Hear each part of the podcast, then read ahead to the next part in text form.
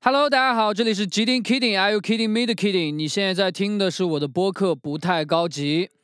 呃，如果你是在听这个播客之前有在听我的音乐的话，如果你有在持续的关注我的话，你会发现我的音乐其实最近的几首歌，虽然说也不最近了，隔了一段时间了，这个音乐风格上发生了一些变化。变得电子化的程度很严重，然后节奏型等等这些特征的部分也不太是典型的 hip hop 的特征，是因为我在呃一段时间里，基本上有有一年多了吧，迷上了 hyper pop 这种音乐风格，所以大概在这段时间里面，我就有疯狂的在听这种音乐，所以就受到了很多的影响，包括我现在自己也在尝试着做这种风格的音乐。然后 hyper pop 这个音乐呢，我就发现在国内的场景常常被人称为二次元音乐或者亚裔音乐等等这种花名。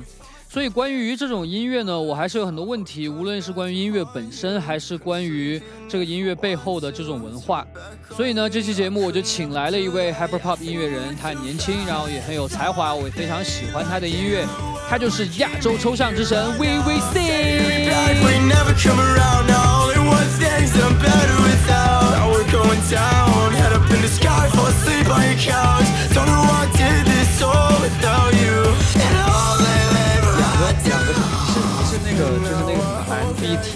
是哪个型啊？我我忘记，我好像测过一次，但是我忘记了，就是 I 什么开头的吧？肯定肯定是 I 啊，我们社恐人都是 I。对啊，我我们我们社恐人都是 I，我是我是那个 INTP，就是他给我的那个备注是逻辑学家。我好像不是这个，我是一个别的什么？呃，我猜猜，你你是那个比较有几种 I 啊？我都不知道，因为我是我身边比较多的什么 INTP，然后 INFP，好像是 INFP 吧？那是什么样的？好像就是比呃，他那个四个字的那个数那个数什么学家我忘了是啥了，但是好像就是比逻辑学家要要感性一点的那种感觉。哦，对，感性，但我感性，但是我很讨厌看爱情电影那种爱情小说、爱情电影，我都不爱看那些。你讨厌看爱情小说和爱情电影？对对对。但是，但你的歌里面就是不都是呃一些 emo girl 啊什么的那种？那是其实是指的一个现象和氛围吧。但是我就是我不太喜欢在歌里面去刻画一些很特别细腻的情感上的东西，而不是爱情上的东西。我更专注可能是你在一个某个时间放空的时候，那个氛围，那个那那些自己的感情上的东西，我比较喜欢那些点。但如果说什么热恋期或者分手什么这些东西去刻画，我不太习惯这些东西。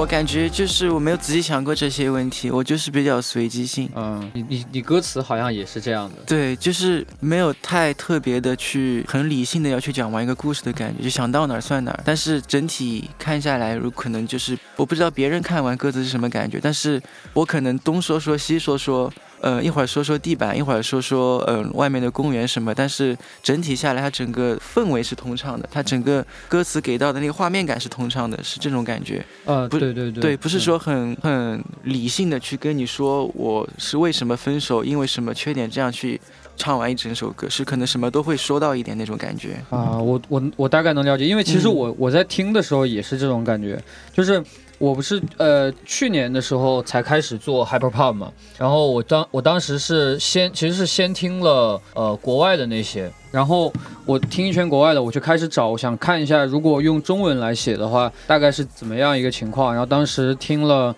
呃听到你，然后有呃那个龙虾，嗯，对，然后还有那个 Billy Happy，我看你们应都 feature 过的，应该都都都是朋友，嗯啊。然后反正就还有一些人，然后我就我在那边呃研究大家写歌这种思路，因为这个习惯跟跟我自己写歌以前太不一样了。嗯，我我自己是就是我我。是非常强调逻辑的人，嗯，然后我我自己写歌词的时候，就是特别要，就是前一句跟后一句要有关系，然后哪里有呼应、有对照这种，然后我当时最开始听呃这些中文的 hyper pop 的时候，我就觉得哇一头雾水，就是到底在干嘛？但是你听多了以后，我一开最开始的时候是挺不习惯的，因为其实最开始的时候，呃，它吸引我的是这个整个音乐的形式，就是编曲上的这些音色啊，什么这这个整个的感觉。是吸引我，然后后来我呃英文嘛，我就没有完全去翻译他的歌词，去去认真的看，然后看中文以后，我就哇就就傻了，就是到底在在唱什么，就跟我以前写歌词的习惯太不一样了。但是听多听多以后又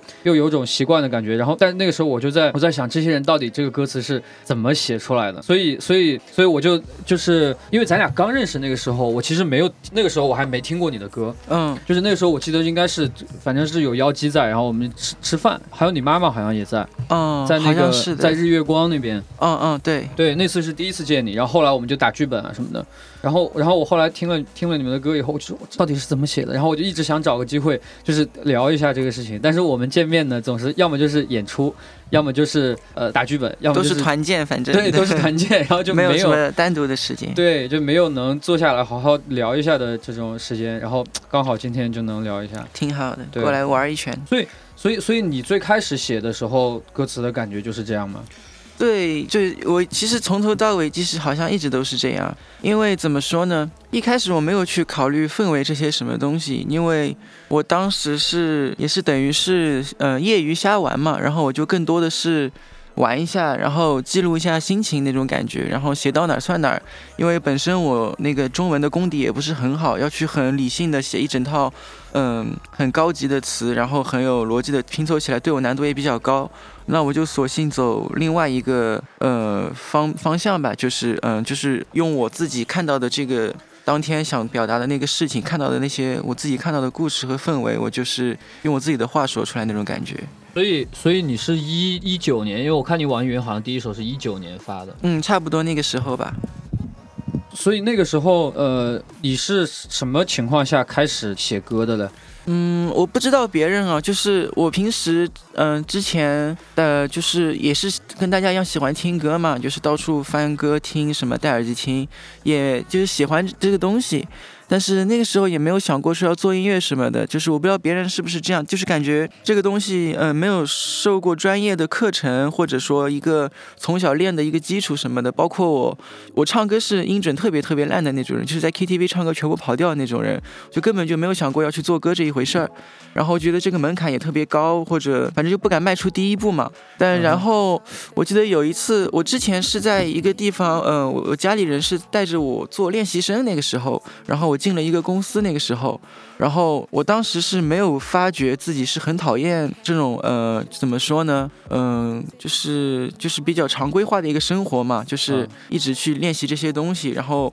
他们对你的要求也是比较刻板印象，就是你必须唱好一首流行之类的这些东西。然后之后我就从那个地方逃出来了，逃出来之后那个时候刚好是。中国有嘻哈第一季开始，一七年，对对对，然后那个时候，呃，我就觉得，呃，哦，中国就是说也有人是会说唱，然后也有这个形式在，然后还跟国外的氛围不太一样，就当时感兴趣嘛，就听了一段时间中国的说唱，然后再过一两年，就身边有一群朋友，就就也在那边自己录音、自己写着玩嘛。我觉得哦，嗯，做音乐好像也没有那么那么，就是说让人难以跨出第一步。大家好像都可以随便玩一下，那我就说，那我也玩一下，就试试看。然后就在呃这个上面就是做了一段时间，发现就是。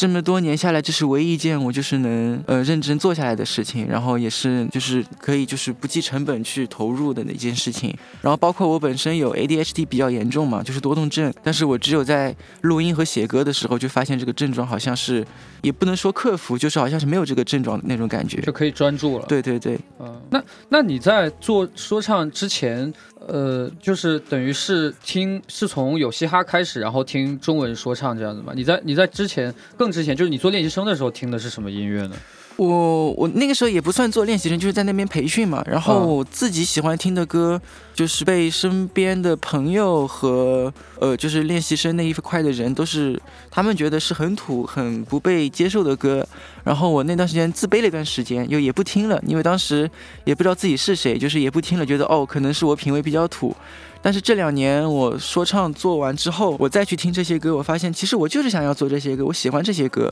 我当时受启发比较大的是李贞贤和罗百吉这两位人。哦，李贞贤。对我很喜欢他们的那个 vibe 之类的。李贞贤、罗百吉，我特别喜欢他。但是，但你你你你说的这个时间，应该李贞贤的那个黄金时期好像已经过去了。是的，是的，啊，对，因为李贞贤最红的应该是我很小，大概是小学的时候那段时间，那个那个小拇指小拇指带麦的那个，嗯嗯，那个时候，哦，我操，你你那个时候居然在听李贞贤？对，就是其实因为小时候打游戏的时候，可能会自己会 QQ 音乐跳出来几首听到，然后就一直记住了那个感觉，然后长大之后又不小心听到，就发现哦，原来这个歌手叫这个名字。以前打游戏也不不看名字嘛，然后就发现是真的喜欢这一类的歌曲，然后就经常有在听，包括当时网易云很火的一些欧美歌手，我也是在听，像 Suicide Boys，然后 Bones 那些，嗯嗯，就是都是听那些人。然后中国有嘻哈出来之后，我觉得哦，那就是跨度，就是维度还蛮多的，角度也蛮多的，自己也可以尝试一下那种感觉。哦哦，那这样说来其实也合理的，因为李贞贤跟罗百吉，就是现在回想起来，他们也确实就是还挺呃 Y2K 的 Y2K，但是当时完全没有这个意识，就是觉得喜欢这个氛围。对，嗯，但是但是但确实你这么一说，是确实蛮合理的，就是跟你后来做的这些音乐一对照的话，对对，中间存在一些这个相关的东西。像我去年看了一些罗百吉的纪录片，我就发现他当时做 live 的氛围，然后呃，包括穿着，还有他的一些编曲上的一些思路，就其实是非常 hyper pop 的。然后也是我们一些国内 hyper pop 音乐人想要去做到的一个呃画面感之类的。但是当时他可能自己也不知道，也是就是。自己喜欢这个东西就一路做，做到现在发现，呃，做到他当时那个最红的时候，发现其实跟现在做 hyper pop 的是相对来说更成熟一点的一个人，这样的一个感觉。嗯嗯，而且他也没有被一些。嗯，很火的东西去影响，就是说，哦，这一股一股潮流去贴，我感觉他当时就是一味的去做一些他喜欢的音乐那样，还挺开心的那个状态，我觉得。对对对，罗百吉当时当时还是就那个时候，罗百吉给蛮多人做呃做编曲这些东西，确实做的还挺有意思的。是的，是的。那那你一开始的时候做说唱的时候，有觉得自己的东西跟别人不太一样吗？我我自己听的时候是这样的，因为我听你呃网易云上早期的那几首一九年的时候的歌，就是我觉得呃你在那个阶段做的东西跟别人的东西其实也区别就已经拉开了。我有觉得不一样，但是我那个时候觉得不一样是负面的，是自卑的，觉得不一样，因为我不是当时有一群嗯都玩说唱的朋友一起嘛。然后我发现，我从各个角度都是天赋非常差的人。就是我的音色，当时因为我自己是听 Suicide Boys 他们比较多嘛，我认为是那种比较低的，是比较帅的，比较适合说唱的。然后我声音又比较高，我觉得哦，可能自己也不太适合，可以瞎玩。然后再包括，嗯，我 freestyle 也不行，就是完全不行。就是他们都可以在那边路边 freestyle 的特别帅或者怎么样，我就是张不了口那种。我觉得这一点也很自卑。然后之后又是，呃，怎么说呢？就是。我卡拍，然后录音什么，就是就是我可能写词加录音，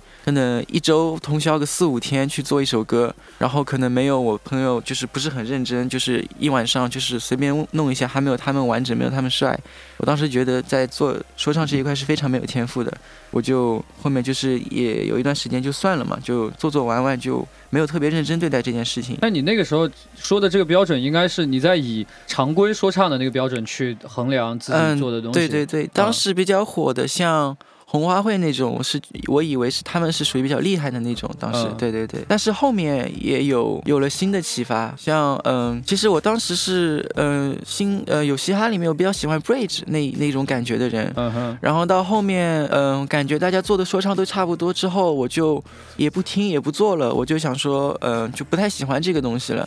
那之后是像。我听到了一些声音比较高、比较尖的人出现，然后也可以很帅，然后让我又有了一点信心。像嗯，Blue Fever，当时我听到他的歌，我就觉得哦，声线是高的，也是可以玩的很帅那种感觉。然后还有嗯，海尔兄弟马思唯当时做了几首 trap，我觉得很也很厉害。我就觉得哦，有 trap 可以玩的就是这么呃中用中国话也可以玩的这么多元化，我觉得那我还可以再继续玩一下试试看那种感觉。像他当时有一首呃歌叫 Florida，好像已经下。架了。嗯但我觉得那首歌就很帅，其实我当时如果能做出那样的歌，我就会对自己很满意那种感觉。嗯，我我当我当时就是过你的歌的时候，中间有几首我觉得很像那个那个哎韩国那个综艺节目叫什么啊？Show Me the Money。嗯 Show Me the Money 里面有一个叫 Debo。嗯 d i b o 很厉害，我也特别喜欢他。我我觉得你中间有一些歌是跟他的感觉就很像。对对对，我其实当时刚看到 Divo 的时候，在节目上我也是觉得他是来瞎弄的，就是，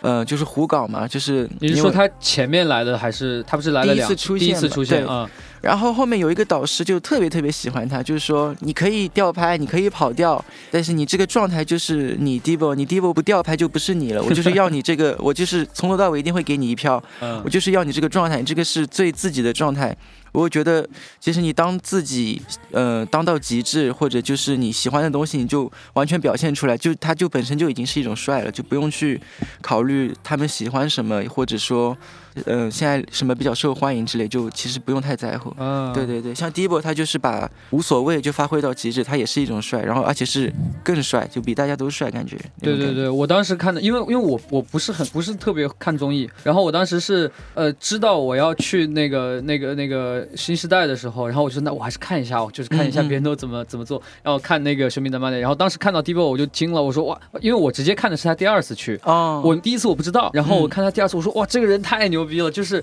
整个一场里面，我唯一能记住的人就是他，因为他太有他的那个味儿了，太有特哦，色了。其实我也不太确定，我看到的那一场是第一次还是第二次，因为我没有全部看完。嗯，但反正那一次那个导师就是，反正一直站他一票，就是站到底，然后让大家都对他有信心了。然后后面确实是挺帅的。对，我觉，哎，确确确确实是。那所以所以你是你是从什么时候呃发觉自己要沿着自己的这个这个声音的特色，然后去去去继续往这个方向去做呢？或者说从 hip hop 逐渐到 hyper pop 这个过程？嗯，这个过程我觉得比较明显的一个点是，呃，从我听完 Blue Fever 之后，我是重新开始慢慢找回一些呃做歌的动力。然后后面呃彩虹男孩出现，就是我觉得就是让我慢慢转变的一个过程吧。他们当时做的很多东西，就是对于当时的 trap 来说，脑洞也算比较大。嗯然后像 Angie Boy 还有陆琪当时的腔调变化也是角度比较多，然后我就觉得，嗯、这可能是我我目前比较喜欢的音乐，然后我这个东西我听着不不厌烦，做着也不厌烦，那我为什么不重新开始做一下呢？然后最主要的一个原因还是当时我在网易云上面可能是也是三位数的粉丝，就是两三百个，嗯然后有一个新疆的兄弟也是两三百个粉丝，是经过一个韩国的说唱歌手介绍说，哎，你们两个声音和想法都有点像，你们微可以加个微信认识一下，然后一起做做歌。然后他叫 Fee Eleven，嗯哼，然后我们就合作出了《社会摇》这首歌，就是说，那我们就不要呃管现在说唱在做什么，嗯什么八零八，什么 trap，我们就找一个听着爽的伴奏，什么就是四四拍也无所谓。电音也无所谓，但是他们觉得土就是那种 EDM 也无所谓，我们就找一个爽的，然后我们就随便唱，也不用在乎，嗯、就是说唱的嘻哈那种 swag 什么都不用去管，就唱的爽，唱的更接近自己天性一点，然后效果器这些东西也不要去怕它太夸张，就是就堆，然后切片就切，然后就做一首歌，然后结果反响很好，这是也是我们第一首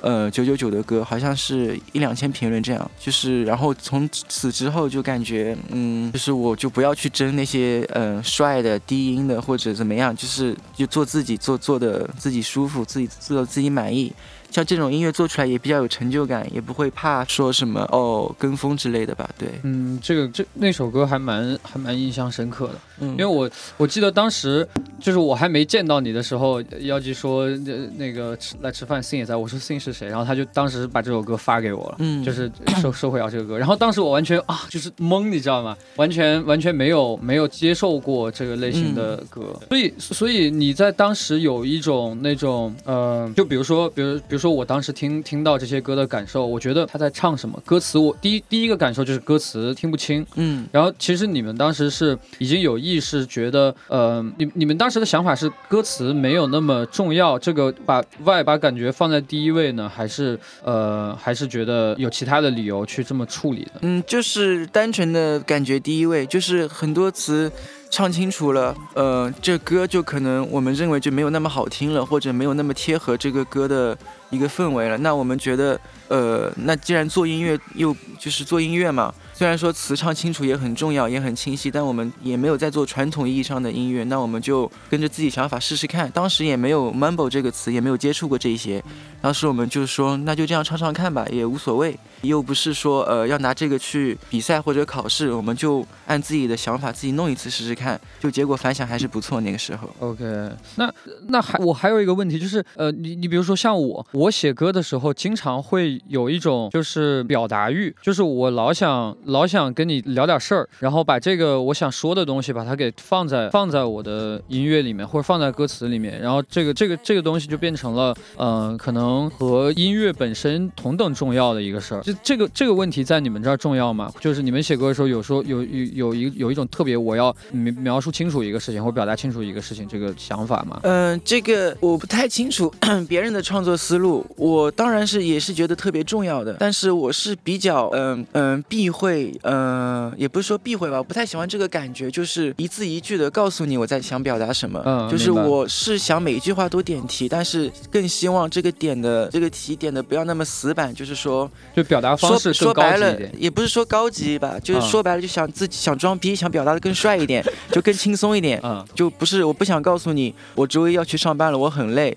我但是我想说哦，我从床上爬不起来，我觉得很疲惫，就这种感觉。对，就是我可能更喜欢这种感觉一点。就是可能不要那么直接的表达，对，跟曲风也是有关系嘛。就如果我去做一首崩败的话，可能也不会那么写词，但是我做这个曲风，可能这样会更适合一点。就是因为它本身就是四四拍，你再去很大白话的去把这些歌词列出来，就有一点接近土嗨那种感觉了。对，嗯，OK。但但我我我我也会有，我特别明白你说的这个不想把一个事儿直接说明白这种感觉。但是但我我老觉得我是被逼的。你比如说我昨天发你那首歌，其实那个歌是就是核心的东西。是讲，比如说，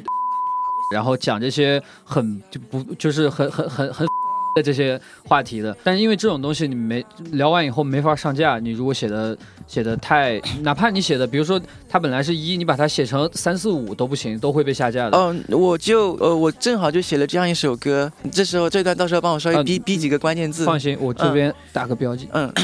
就是嗯，我们就这样说，我们当时在那个 那段时间。我们受到了 的影响，我们的心情变得很差，我们出不了门，我们很阴阴郁，但是我们没有办法把这个东西放在台面上去做音乐去说。但是我那天就是也是抱着这个心情去创作，我也没有去想什么哦，去唯美的表达或者怎么样去说这个这个事情。但是我当时就抱着这样的心情去听伴奏去写歌，然后写完之后就是感觉是进入另外一个状态，啪一段歌全部唱完写完之后放下来。发现我的歌词都是在说这些事情，嗯，就是呃，其中有一件有一句高音，我觉得很很好听，词也很漂亮，就是用这个。事情的逻辑去想它的话，觉得是完全通畅的。就是我待在客厅，嗯，我吐一点中药的苦水，嗯，就是中药，就是现在给到你的药，莲花清瘟，对，作为苦水吐出来，就是我想给你吐一点中药的苦水，就那种感觉。但大家也能 get 到那种，但是你没有去需要把它去说出来，对。哦，所以所以你当时就是等于这种输出其实并不是有意识的输出，只是带着这样一种心情在写，而不是想着这个事情本身在写。对，其实其实你带着这样的一个心。心情去想你当天想表达什么什么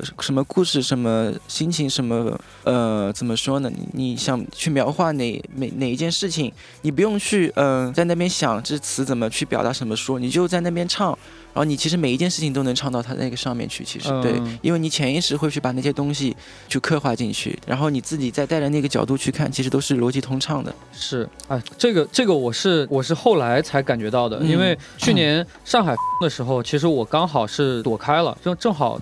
之前我有个演出，然后我就正好躲开了，然后那段时间我都没在上海，但是我天天看新闻，就感觉给我的这个心理造成了很大的伤害。然后回来以后，我跟几个朋友我们一起合作一张专辑，然后就大家每个人写几个 verse。其实我们当时写的时候定的这个主题，它虽然也很模糊，但都跟这个事情完全没关系。然后我写的时候，就是轮到我的那个那个 verse，每一个段落都是说的在跟跟这个事情有关，但是太直白。呃，我我我也有有意的把它。给搞搞抽象一点吧。对，但是但是但是确实就是写的，就是我我一开始因为主题跟这个没关系，一开始的时候你肯定是围绕主题去写的，但是写着写着就跑回去了，就没办法，就躲不开。我我后来有这个感觉，就是这个感觉特别特别严重。嗯，那就是你在做这种对歌词的这种处理的时候，这个是有有意识的吗？还是无意识？无意识的，无意识的就是基本不怎么处理。嗯哼，嗯，就是我唱出来是什么词，我百分之七八十就是直接用，也不去修饰。OK，对，然后但是中间可能顺序可能偶尔变一变，就是让它通畅一点。但是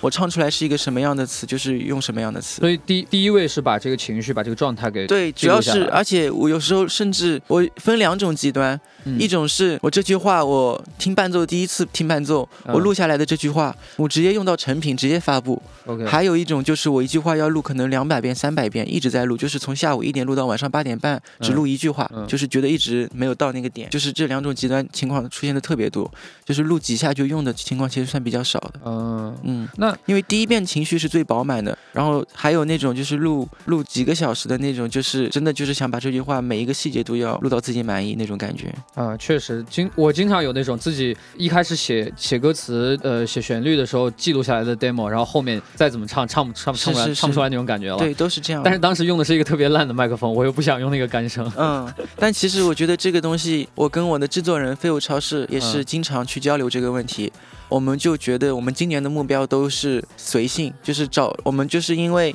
说白了，就是我们发过几首歌，嗯得到了一些认可，嗯也有嗯、就是粉丝喜欢，也有九九九加。我们自己把自己的门槛设到了更高的地方，我们认为是好的，但其实是不好的，因为我们不是在做流行乐，我们不是在让嗯嗯、整个整个整个年龄层段，就是到五四五十岁都要接受我们的音乐，或者说我们要放在电视台去播出，让。让就是呃出钱的老板们喜欢这个音乐，嗯，我们就是把自己的东西定得太死之后，我们就太逼自己，可能一年就失去了一些之前有的对一年都可能做不出一首就所谓满意的歌。然后它混音也是，哦，我这个母带响度没有到，我再钻钻钻，又钻四五个月，又去修改。然后我唱这个歌也觉得，哦，我这个歌词就是以前不修饰，然后现在嗯开始说，哦，我要更屌，因为我现在。怎么说？我我我就是发过几首歌了，我要跟以前不一样了，我要更屌，去嗯修饰这个修饰那个，到最后整个作品出来反而就变得死板了。我们现在就希望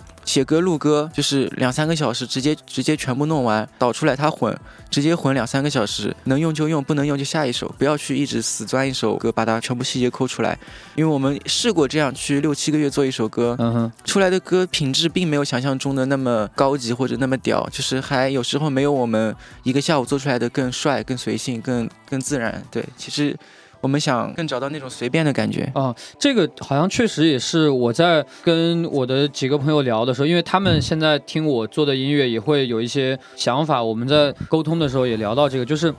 因为因为我之前研究编曲、研究混音，然后都是在照着某一个呃业界标准或者说工作流程在做这些事情。然后我现在做 hyper pop 的时候，总是想把这些东西尽量的做到精致，然后符嗯合一个工业水准。对，然后然后后果就是我发现我的歌里面总是缺一点东西，然后我的朋友也是说，他说你好像就缺少一点那种什么都不管、不管不顾的那种，就是缺少那种创作的生命力，呃就是没有那种东西了，是变成一个商品去做的那种感觉。但也不是说为了钱，但是把它作为一个商品去做的那种感觉。嗯，不不不纯是商品，就是就是有一个有一个嗯、就就好像就好像你在捏一个捏一个呃那个那叫什么，就是陶陶艺，嗯，就好像在好像在做陶艺一样，就是嗯我今天我今天就是想做一个碗，那这个这个碗我我怎么捏我我就得考虑这个碗不能太大，太大我一喝水这个水就从我嘴边漏出来，对就考虑这这些事儿。但是但是我觉得好像你们在做的时候，完全就是我今天的手感是什么样，我觉得捏到这儿就可以了。嗯，嗯然后它烧出来以后就就特别特别艺术，就那种感觉。对，可能就是我们做久了会麻木，经常经常就是失去了原本要做的东西，对，把一个艺术品经常做成工艺品那种感觉。呃，对对对对对，像我们，所以说我现在有一个特别重要的习惯，就是我每次第一遍录下来的音，不管再怎么粗糙，我一定要保留好，嗯然后去跟我到时候成品出来对比，嗯，然后发现如果我第一遍哼的比成品生命力要旺盛很很多的话，我那个成品哪怕做了很久，我都不会去要，就是还是要找到第一次第一次接触这个伴奏的感觉。但这一步是最难的，这是特别难的一步，嗯，因为这是你自己不可以控制的事情。对对对，你当你想去有意识的说我要随性要随便去做这首歌的时候，它就已经不随便了，它就已经有点死板了。是的，是的。哎，那你有考虑过，比如说你的你你在自己的 评判标准里的这种呃生命力也好，情绪也好，你自己记录下来，但是你会考虑，比如说我我我没有拿一个更好的麦去录，我的我的听众能不能接收得到嘛？就是有有考虑过这种问题吗？我觉得这个就是我做的这个音乐的缘分就到这里了，就是我这个音乐它在这个麦克风上出现，嗯它可能就属于这个麦克风，它去别的地方它不会出现。，OK，它缘分就到这，那就不要去多想，不要去强求了。因为大部分的听众用苹果耳机听，他嗯。不会特别去在乎你那个麦克风的质量，他只想听到你那个生命力、那个创作力、嗯你那个当时的情绪就够了，对他们来说够听了，嗯。他们感受到了就 OK 了，他们不会去拿一个格莱美的标准去评判你这首歌的质量。嗯。对，这也不是我们的受众，他们要去找那些品质高的那些，他们也不会来听我们的歌，也不是说对，就不是我们该去特别在乎的点，就是能在乎的情况下最好在乎一下，但是如果没有缘分的话就算了，就这样吧。所以，所以在这个语境下，呃，听众和创作者都没有把精致摆在第一位，所以它本身也就没有那么重要了。嗯，我觉得把精致摆在第二位吧。第一位的话，我觉得跟这个曲风也不搭，嗯跟这个曲风的听众们也不搭。，OK，哦，他们就是，当然是会有一些嗯人去听，去注重这个品质，嗯但是你品质哪怕到了一个特别高的等级，你失去了这个曲风它最重要的生命力的话，你其实在这个行业内你就已经不及格了，就你的品质只是后面的事情了。你是要先把这个呃他们想表达的活力、生命力也好、创作力也好，什么都到位之后，你再去照顾它的品质的问题。但其实很多国外特别火的那些 hyper pop 的热单，嗯他们其实都是很糙很次，他们嗯就是表达到位就 OK 了。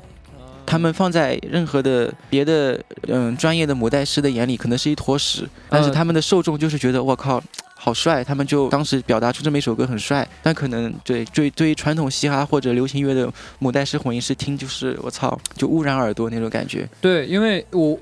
我的朋友里面就是这些呃混音工程师啊什么就嗯很多，然后我们在听这些歌的时候也会聊，就是比如说经常会出现一些呃俗称爆音了，就是数字失真啊这些东西。嗯。然后，然后我们当时就觉得，就是我的比较 old school 的朋友就会讲说，这这个东西完全跟这个这个工业标准是无关的，对，很不专业，在他对们听来，超级不专业。但是我我有时候会就是反思这个问题，我又觉得，呃，如果按照比如说按照八十年代的混音标准来看，现在很多歌的响度啊这些东西都已经太大了，嗯但是可能正是。比如说九十年代某一些大咖，他们逐渐的提升响度，呃，换换了这个响度的标准，没有按照以前的规矩来做，所以这个东西才逐渐的去推进。我觉得有可能，可能 hyper pop 这种呃不不不管以前的传统的东西，会变成下一个潮流吧。有可能，嗯、有可能到下一个时代的音乐人在做的时候，这套东西也变成了一个老的标准。对，因为标准它就是因为受众的人多了才变成标准。嗯，那既然我做的这个我们所谓的标准有受众，它就已经是一种标准了，对吧？嗯？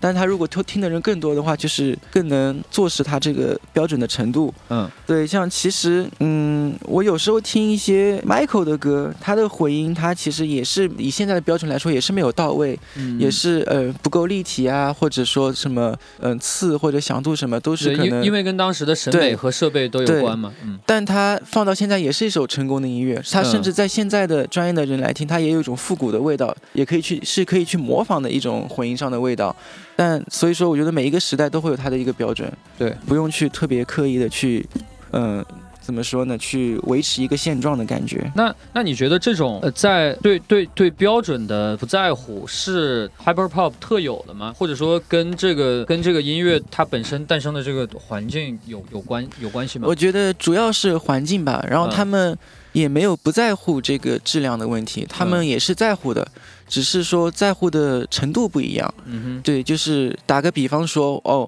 我我就基本上很多嘻哈要把这个母带响度做到 A、A 级，哼，但是 Hyperball 可能只有 C 级，或者甚至有些地方爆掉，他觉得不专业。嗯但他们只要能做到 C，他们就 OK 了，因为他们觉得做到 B 就是太太干净，又有又有点接接近传统流流行的感觉。对对对。嗯然后还有一方面就是，嗯、大部分 Hyperpop 创作音乐人他的环境也是比较差，没有说说，像很多唱呃旋律就是音准特别好唱嘻哈的人，他一出来可能只有一千多个粉丝，嗯。就马上有公司会盯到，说哦，我带你去录音棚，我们签合同，我们去推歌，我们去做或者怎么样。嗯，Hyperpop 音乐人他首先受众群体就没有那么多，而且年龄还会偏年龄也小，他们很多的嗯、呃创作时间都是在卧室，就是这首歌就已经成型出来了。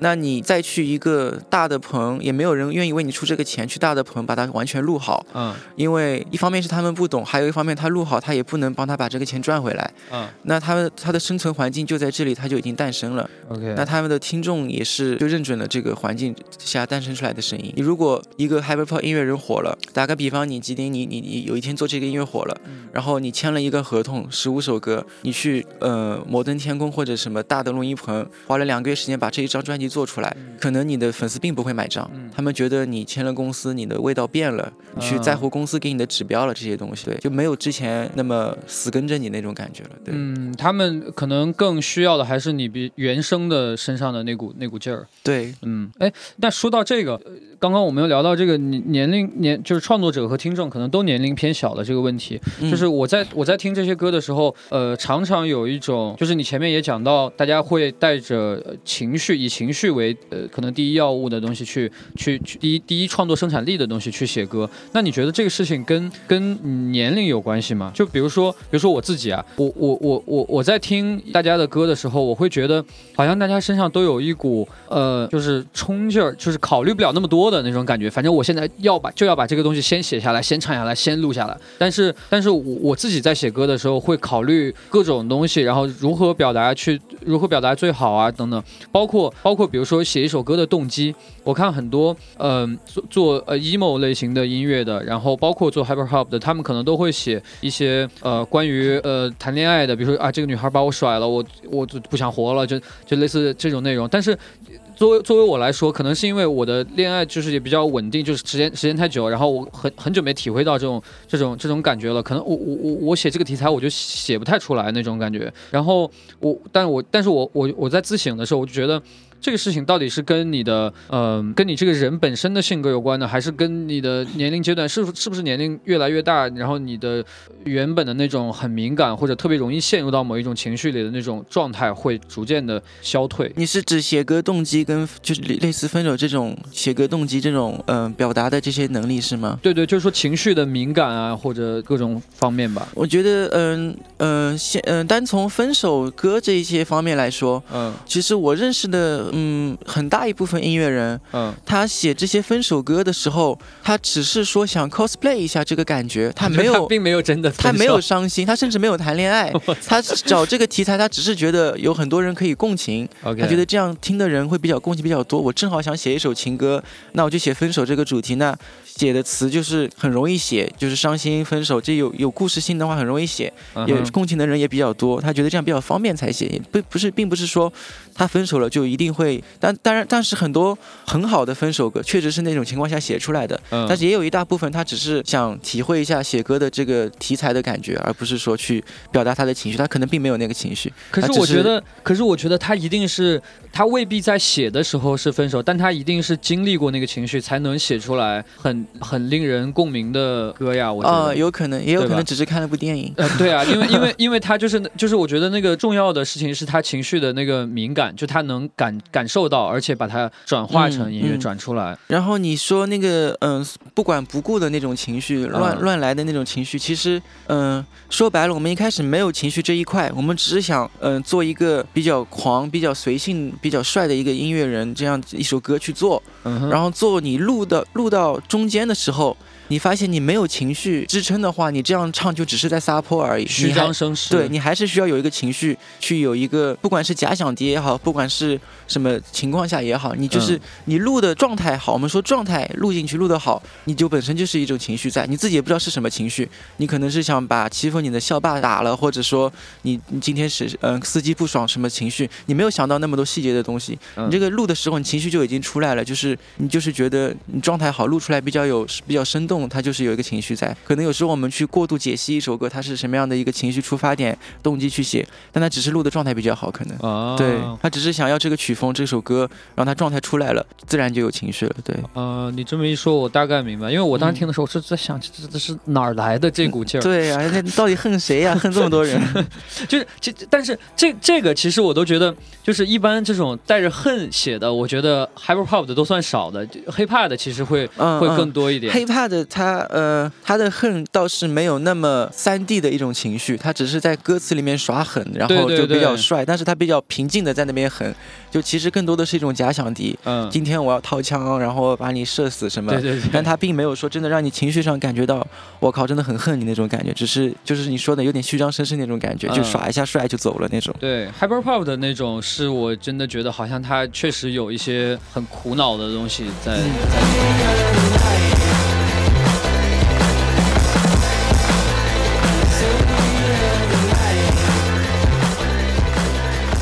时间的关系呢，我和 Sing 的这次对谈也会分为上下两集。现在上集的部分你已经听完了，在下集的部分我们还会讨论更多有意思的问题，请你持续关注。你现在听到的这个播客会在所有我知道的平台上架，但是我推荐你有条件的话，最好使用苹果自带的播客应用 Podcast、Spotify 或者小宇宙 App 等泛用型客户端，以保证最好最完整的收听体验。如果你某一天在惯用的平台找不到某一期节目或找不到我，在任何泛用型客户端内输入我放在 Show Notes 里的 RSS 链接，我们都会重新取得联系。如果你在收听过程中有任何想聊的，欢迎在评论区留言，也可以从简介中的微信号与我沟通。但也许你发邮件给我，会更快的收到回复。Every